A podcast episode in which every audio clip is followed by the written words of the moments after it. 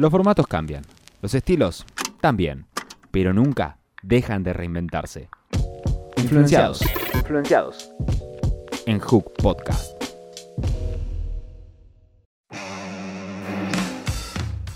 Todo está inventado, dicen. Ya no hay innovaciones sino reciclajes. El tiempo pasa, pero los sonidos son los mismos. Va, de algún lado los tenemos. Pero ¿desde cuándo esa reinvención es algo malo? ¿No será que en vez de un sonido nuevo nos encontremos ante una fusión de estilos y artistas que jamás se nos hubieran cruzado en nuestro camino? Bienvenidos a Influenciados, donde los cambios cada tanto traen buenas cosas. En este primer capítulo nos adentramos en uno de los discos considerado por las críticas como el mejor álbum de rock de la década.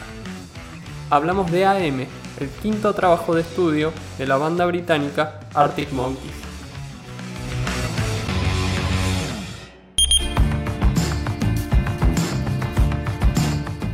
Podemos decir que el 2013 fue un año de resurgimientos, según estadísticas a nivel mundial, la venta de vinilo se multiplicó por 10 en comparación a 2012, dejando ganancias por millones de dólares y poniendo de vuelta en escena a una forma de reproducción que fue furor en los 70 y principios de los 80. ¿Quiénes fueron los culpables de semejante hito? Si nos basamos en rankings de singles y álbumes, solamente dos tuvieron participación directa. Random Access Memories de Daft Punk catapultado por Get Lucky,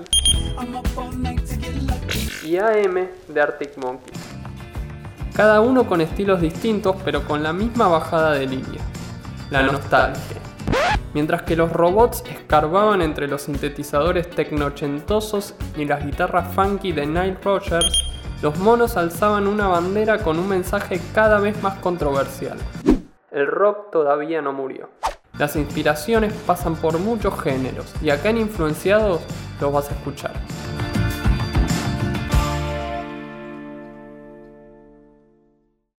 Estás escuchando Influenciados. Influenciados. En Hook Podcast.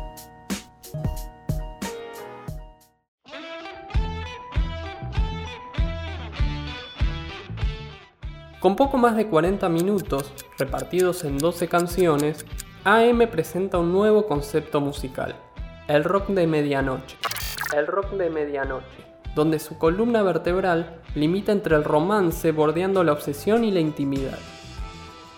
Los looks de camperas de cuero, trajes y pelo engominado iban de la mano con la transmisión musical, con el encare hacia la otra persona, siempre estando listos para la ocasión, mientras que el título del álbum presenta una doble referencia, porque más allá de que son las iniciales de la banda, también puede interpretarse como After Midnight, después de medianoche, mientras que a la vez su logo claramente representa las frecuencias radiales que emite una señal AM.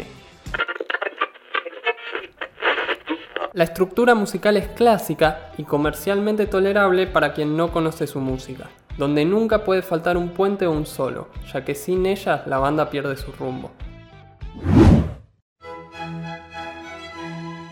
Según el diccionario de la Real Academia Española, la nostalgia significa tristeza melancólica originada por el recuerdo de una dicha perdida. Y en ese sentido AM es un disco nostálgico en el que muchas veces se alude de manera explícita o velada a algo que ya pasó. Las piezas audiovisuales que se desprenden del disco a través de sus singles también mantienen características que en su mayoría refieren a un pasado, los looks, las locaciones, los efectos de sonido y la iluminación son principalmente vintage. De hecho, cuatro de los seis videos del disco están en blanco y negro.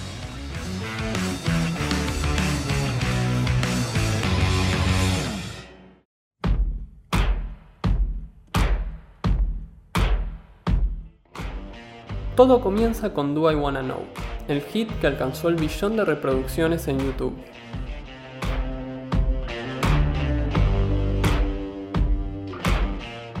Sin intención de caer en el llamado lirocentrismo, es importante decir que lo mencionado sobre la nostalgia también está basamentado en algunas letras del álbum.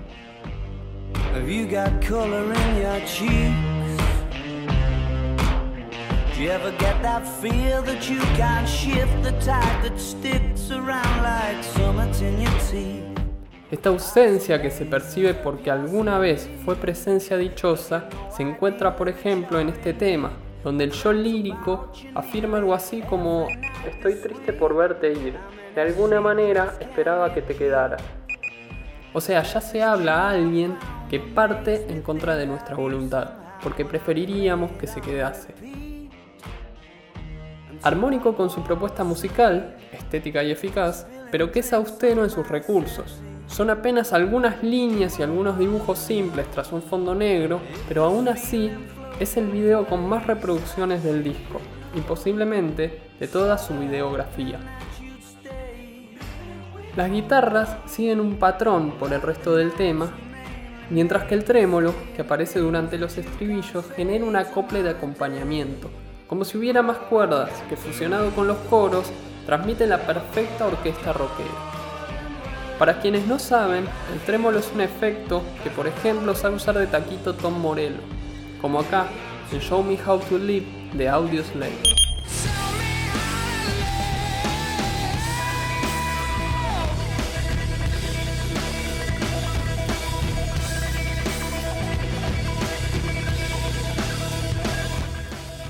Es esa distorsión que apaga y prende la guitarra que en este primer tema del álbum suena así.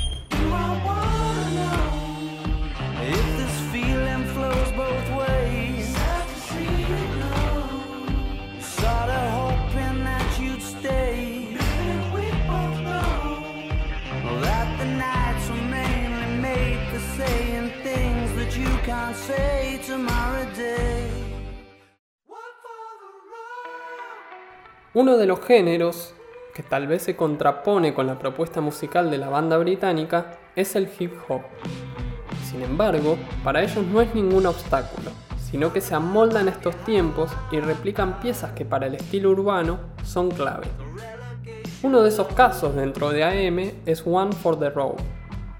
Para contarlo de forma directa, la batería de los monos en este tema está referenciada por la canción Under the Influence de Eminem que pertenece al álbum multiplatino lanzado en el 2000 de Marshall Matter, de Marshall Matter, que también usa los recuerdos de su infancia para plasmarlos en sus rimas. Si prestamos atención en la canción de Eminem,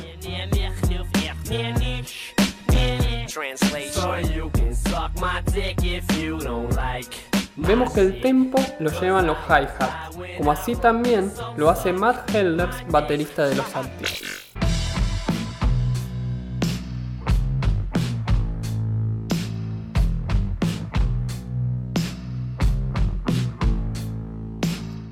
Otro de los momentos donde hay aires de hip hop es en Why You Only Call Me When You Are High, y acá se suma, además de la batería, la guitarra.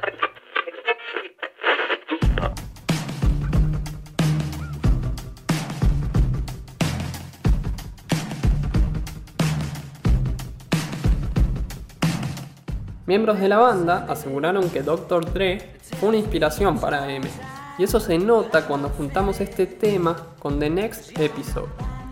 Esta base musical cambió una generación, y así parece que llegó hasta caminos inciertos, hasta tal punto de ya ser parte de la nostalgia.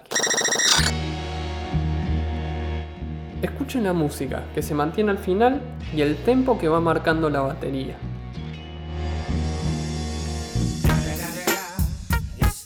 Motherfucking Eagle Double G. Snoop Dogg.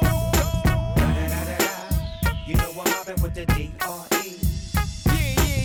14 años después, Arctic Monkeys toma esa base y haciendo un par de arreglos en la tablatura, el resultado es este.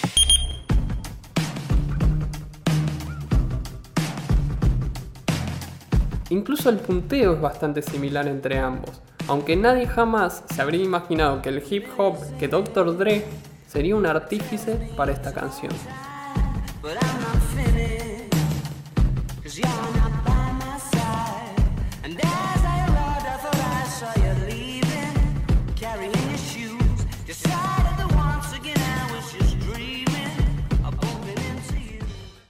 Estás escuchando Influenciados. Influenciados en Hook Podcast.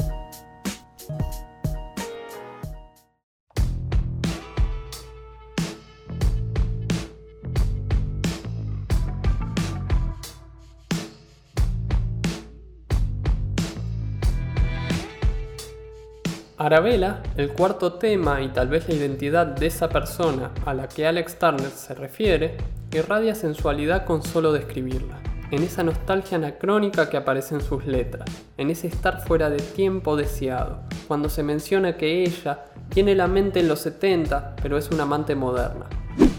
Las influencias musicales son similares en cuanto a sus respectivas épocas, pero distintos en sus estilos lo que muestra que hoy en día es posible tomar solo un poquito de cada cosa para que refuerce una idea ya planteada. Una de ellas son los Rolling Stones, con una de sus canciones más famosas, no solo por historia, sino también exponenciada por su participación en Guitar Hero 3, reconocido por las críticas como la mejor edición del simulador musical. Hablamos de Painting Black.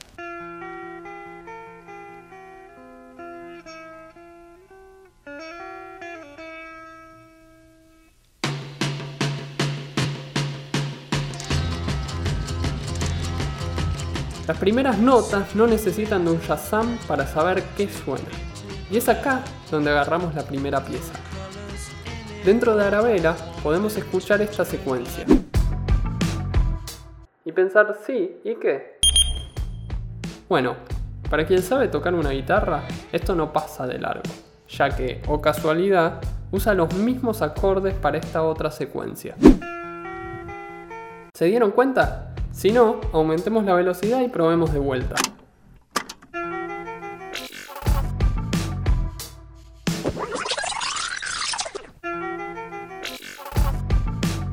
Un poco mejor, ¿no? Difícil de percibir, pero eficaz en su éxito. Pero ojo que no es lo único. En su estribillo hay una dedicación a los metaleros sumamente explícita, que como ya mencionamos antes es similar a la época de los Rolling. ¿Y qué banda metalera de los 70 tuvo éxito? Solo una. Y se llama Black Sabbath.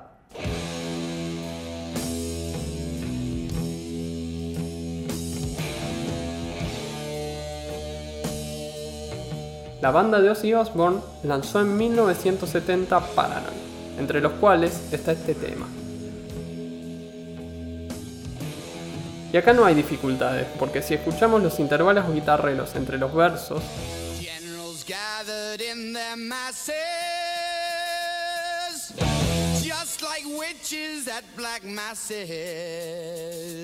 es idéntico, casi calcado, a estos intervalos, pero dentro del estribillo.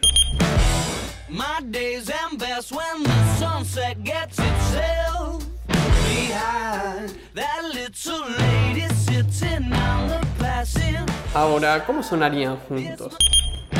Generals gathered in their masses, just like witches at black masses. Evil minds that plot destruction,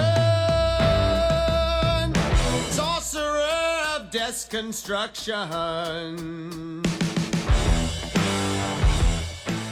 Su secuencia y su tempo son los mismos, pero su ubicación en el estilo muestra que entre todos son amigos.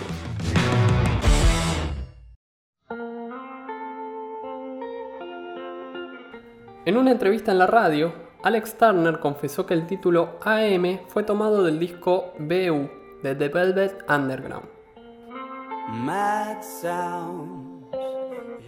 El cantante de Arctic Monkeys señaló en más de una ocasión a la banda norteamericana como una de las más influyentes en su música. AM es un claro ejemplo, pero más claro aún es el sexto tema del disco, Mad Sounds. Mad Sounds. Mad Sounds.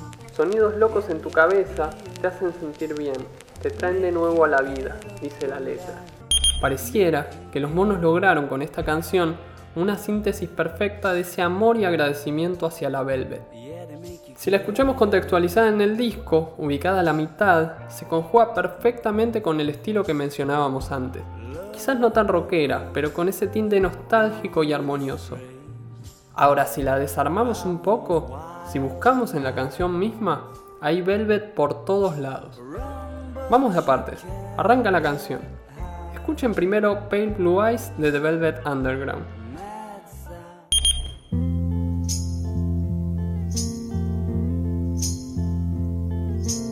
Y ahora los monos. Se parecen, ¿no? Ya sé, falta la pandereta. Que entre nomás.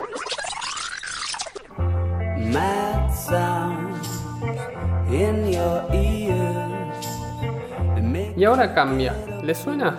Vamos con Lou Reed. Esta la conocen.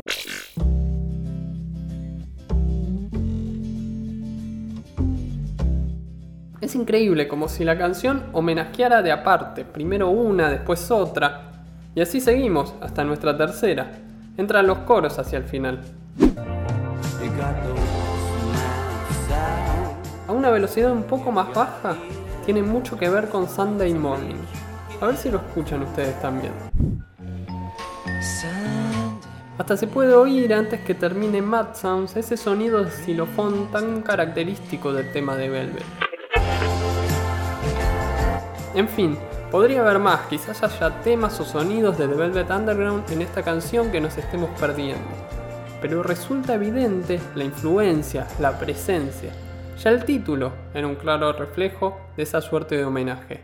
Mad Sounds termina de ratificarlo.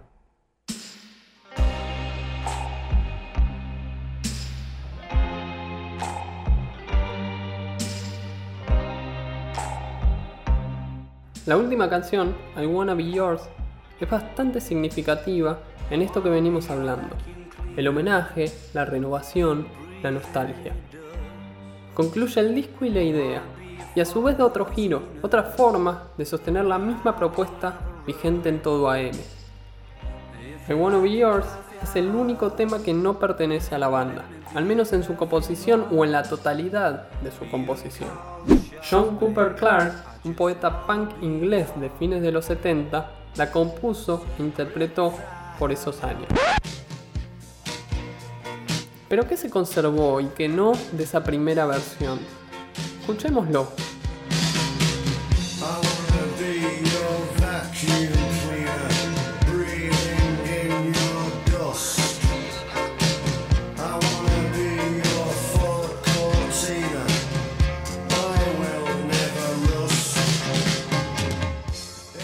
Pocos elementos musicales que podemos identificar del disco de los Monkeys.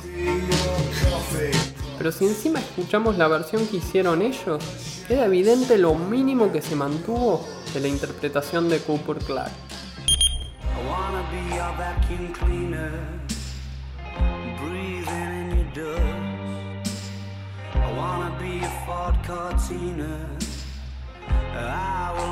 Quiero ser tu aspiradora, respirando tu polvo. Quiero ser tu Ford Cortina y nunca me oxidaré. Todo el texto de las estrofas es idéntico en ambas versiones. Pero esa forma romántica de la poesía de Cooper Clark, en la que la metáfora de una línea se recupera en la siguiente, y que en la versión del poeta se mantenía igual durante toda la canción, Alex Turner decide romperla. Y rompe también con la estructura musical monótona de aquella versión. Ese sonido constante y poco sorpresivo, en la versión de Arctic Monkey suena con coro, solo, variedad y a la vez una estructura clásica. Y la letra también cambia, o al menos se agrega algo nuevo. La incorporación de esa parte B es mínima, pero es nueva, autoría de Turner. Los secretos que guardo en mi corazón son más difíciles de ocultar de lo que pensé. Algo nuevo, tal vez una suerte de reflexión. Sabemos todo lo que dijeron ustedes, pero también nosotros tenemos cosas nuevas para decir.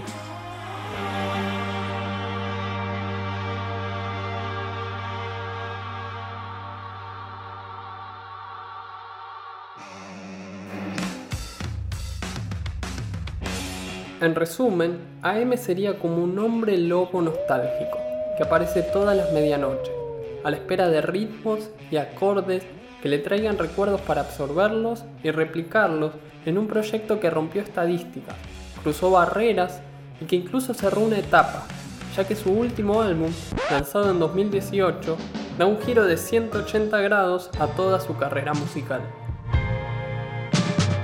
Pero eso lo dejamos para la próxima. Gracias por escucharnos. Agradecemos a Adriel Alfonso en la musicalización y a Franco Robelli en la edición. Matías Fine quien les habla, los esperamos hasta el próximo Influenciados. Disfruten de la música. Esto fue Influenciados en Hook Podcast.